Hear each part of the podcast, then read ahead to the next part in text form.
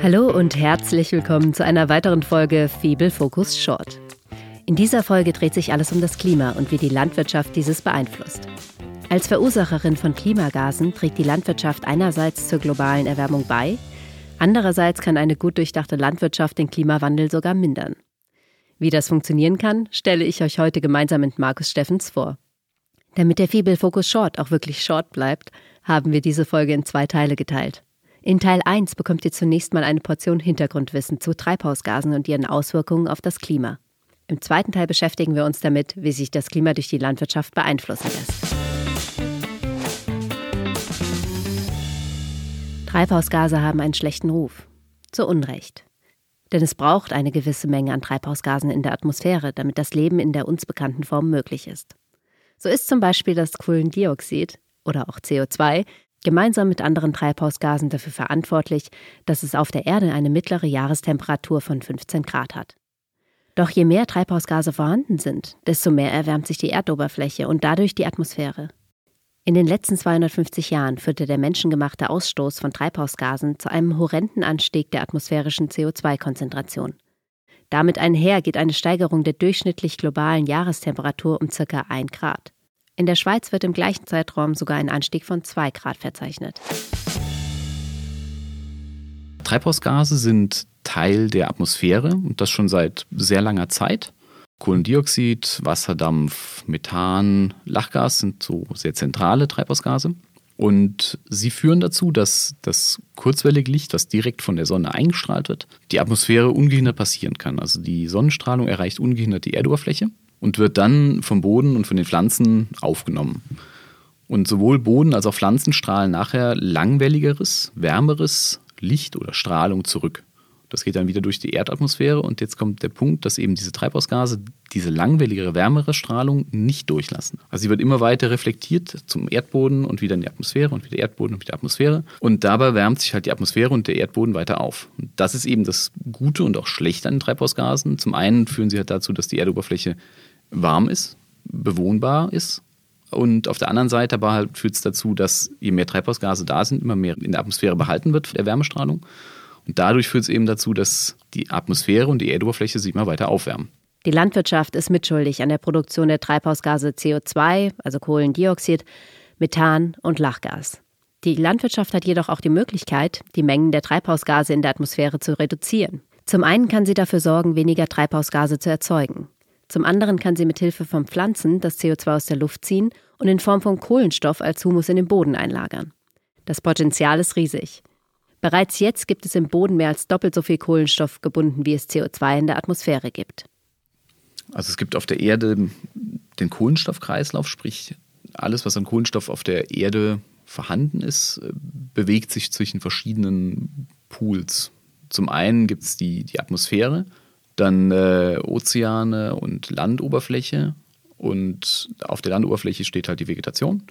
Und zudem gibt es noch den riesengroßen Pool ähm, der Kalkgesteine. Also alles, was wir als Gebirge haben, ist eigentlich der größte Anteil der, des Kohlenstoffs auf der Erde ist in Gebirgen gespeichert für die Nutzung und für das Leben eigentlich wichtiger ist aber der kleine Kohlenstoffkreislauf, der zwischen Atmosphäre, Boden und Vegetation abläuft. Also in der Atmosphäre haben wir halt eben dieses Treibhausgas CO2, was oder auch Kohlendioxid, was in der Atmosphäre vorhanden ist und dazu führt, dass die Erde bewohnbar ist. Und auf der anderen Seite haben wir dann Pflanzen, die dieses CO2 aus der Luft filtern und damit halt ihre Biomasse aufbauen, also die damit wachsen.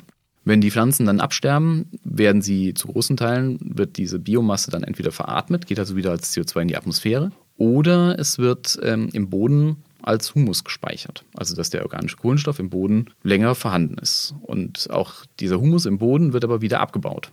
Über längere Zeiträume wird er wieder abgebaut und die Mikroorganismen, die das tun, veratmen den, den Humus und da kommt dann wieder CO2 raus und wir haben unseren Kreislauf, der dann in der Atmosphäre wieder endet. Also Böden spielen halt eine große Rolle. Die speichern halt sehr viel Kohlenstoff in Form vom Humus hauptsächlich. Und zwar speichern Böden so viel wie die komplette Vegetation und die komplette Atmosphäre zusammen. Also der Boden enthält genauso viel Kohlenstoff oder mehr Kohlenstoff als Atmosphäre und Vegetation zusammen.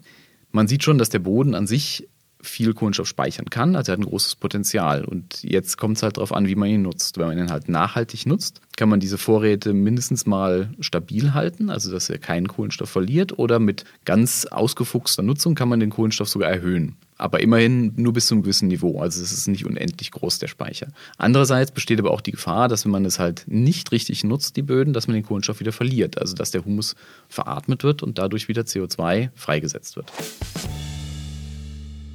Weltweit verursacht die Landwirtschaft über 10 Prozent der Treibhausgasemissionen.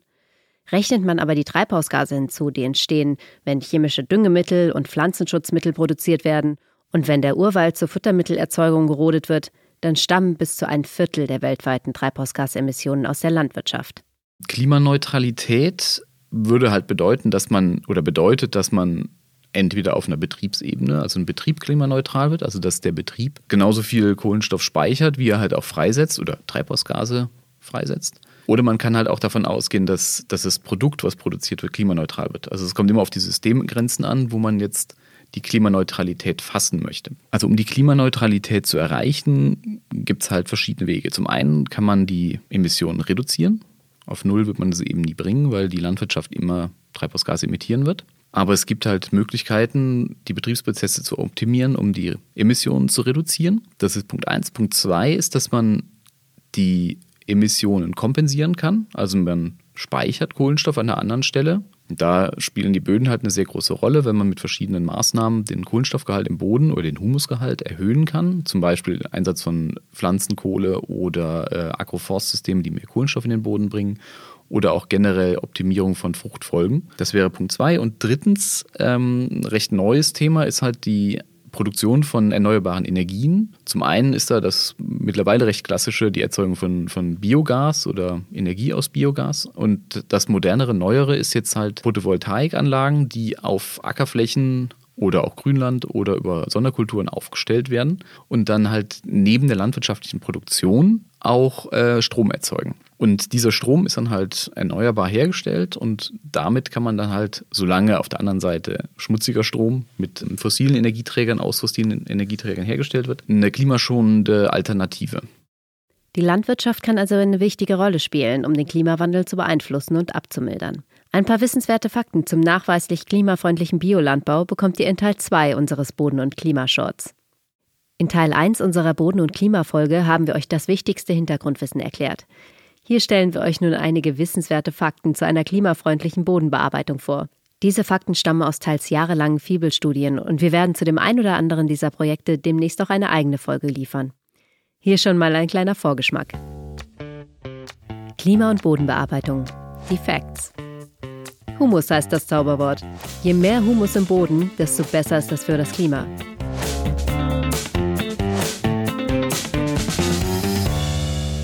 Organische Bodensubstanz oder der Humus spielt eine große Rolle für den Klimaschutz und für die Bodenqualität oder Fruchtbarkeit auch im Allgemeinen, weil der Humus führt ja dazu, dass die mineralischen, also die Steinchen im Boden, Sand, Schluff und Ton, aggregieren. Also das heißt, sie werden durch den Humus zusammengebunden, gebappt, ähm, woraus dann halt eben diese Aggregate entstehen. Dabei wird dann eben Kohlenstoff gespeichert, Humus im Boden gespeichert. Gleichzeitig werden aber auch die Aggregate gebildet und die sind stabiler mit mehr Humus. Die sind damit gegen Erosion geschützt. Also sie werden langsamer oder weniger vom Wind verblasen oder vom Wasser weggespült. Das ist besonders wichtig, wenn man daran denkt, dass weltweit jedes Jahr 10 Millionen Hektar Land durch Wind- und Wassererosion endgültig verloren gehen. Zudem ähm, führt auch der Humus oder das Meer an Humus dazu, dass mehr Nährstoffe gebunden werden können und dass auch mehr Wasser im Boden gehalten werden kann. Also neben der reinen Speicherwirkung von CO2, der im Boden praktisch gespeichert ist und aus der Atmosphäre entzogen ist, haben wir viele andere Faktoren vom Humus oder von der organischen Bodensubstanz, die dazu beitragen, dass wir nachhaltig Lebensmittel produzieren können und unsere Landschaft halt bewohnbar halten. Reduzierte Bodenbearbeitung kann die Humusmengen im Boden erhöhen. Man spricht von reduzierter Bodenbearbeitung, wenn der Ackerboden nicht gepflügt, sondern nur oberflächlich bis ca. 10 cm tief bearbeitet wird.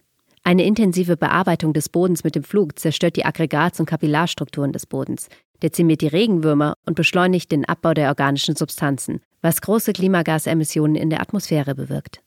Reduzierte Bodenbearbeitung ist eine Maßnahme, die in der Landwirtschaft im Allgemeinen und speziell im Biolandbau dazu beitragen kann, dass man mehr Humus im Boden zumindest im Oberboden speichert. Und zwar durch, ähm, dadurch, dass man den Flug ersetzt und nur noch den Boden entweder gar nicht mehr oder nur noch bis zu einer Tiefe von etwa 10 cm bewirtschaftet, reduziert man den Abbau von der organischen Substanz oder vom Humus. Dadurch reichert sich halt einfach mehr Humus an. Und wir haben in einem Langzeitversuch, der seit 20 Jahren in der Nähe vom Fibel betrieben wird, konnten wir halt auch zeigen, dass gerade tonreiche Böden, also die sehr viel feines Material haben, noch größere Mengen an Kohlenstoff speichern können.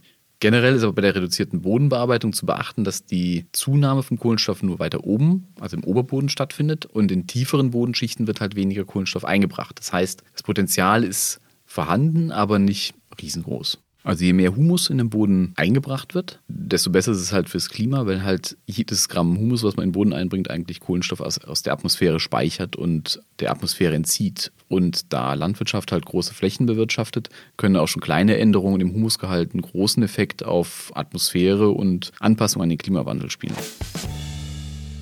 Im Biolandbau wird auf dem Acker 40 Prozent weniger Lachgas erzeugt als im konventionellen Anbau. Das liegt hauptsächlich daran, dass im Biolandbau weniger Stickstoff gedüngt wird und dass die Bodenqualität im Biolandbau im Durchschnitt besser ist. Aber Achtung, biologisch bewirtschaftete Böden stoßen zwar pro Fläche weniger Stickstoff aus als konventionell bewirtschaftete Böden, aber pro Kilogramm Ertrag erzeugt der Biolandbau mehr Lachgas. Hier müsste der Biolandbau um 9% bessere Ernten erreichen, damit er dieselben Lachgasemissionen wie der konventionelle Landbau erreicht.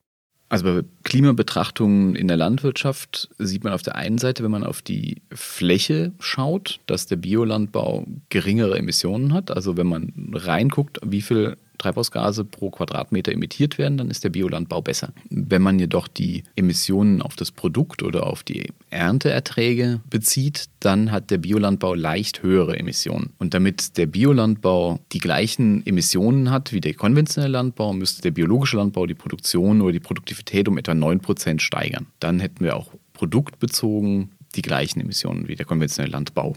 Ist das möglich? Also der Biolandbau wird die Erträge von der konventionellen Landwirtschaft nur schwierig erreichen können, weil er zum einen weniger Nährstoffe, also vor allen Dingen weniger direkt verfügbare Nährstoffe im Biolandbau verfügbar sind oder angewendet werden können und zum anderen, weil der Unkrautdruck im Biolandbau viel höher ist und wir es nicht kontrollieren können oder nicht so gut kontrollieren können wie in der konventionellen Landwirtschaft. Also natürlich haben wir Benefits dadurch, dass wir eben keine Pestizide anwenden, sehr große sogar. Aber wenn man jetzt rein auf die Produktivität schaut, dann können wir es halt allein von Seiten des Unkrautdrucks ähm, halt nicht und auch von der Schädlingsbekämpfung wird es halt schwierig, dass die Erträge im Biolandbau genauso hoch sind wie im konventionellen. Zudem spielt halt die Nährstoffsituation eine große Rolle, weil wir natürlich im Biolandbau mit den rein organischen Düngungen nicht so auf den Punkt düngen können. Also wir haben nicht sofort verfügbare oder weniger sofort verfügbare Dünger und von daher sind gerade in Kulturen, die recht kurzlebig sind, also die schnelllebig sind und zu bestimmten Zeitpunkten gewisse Düngemengen brauchen,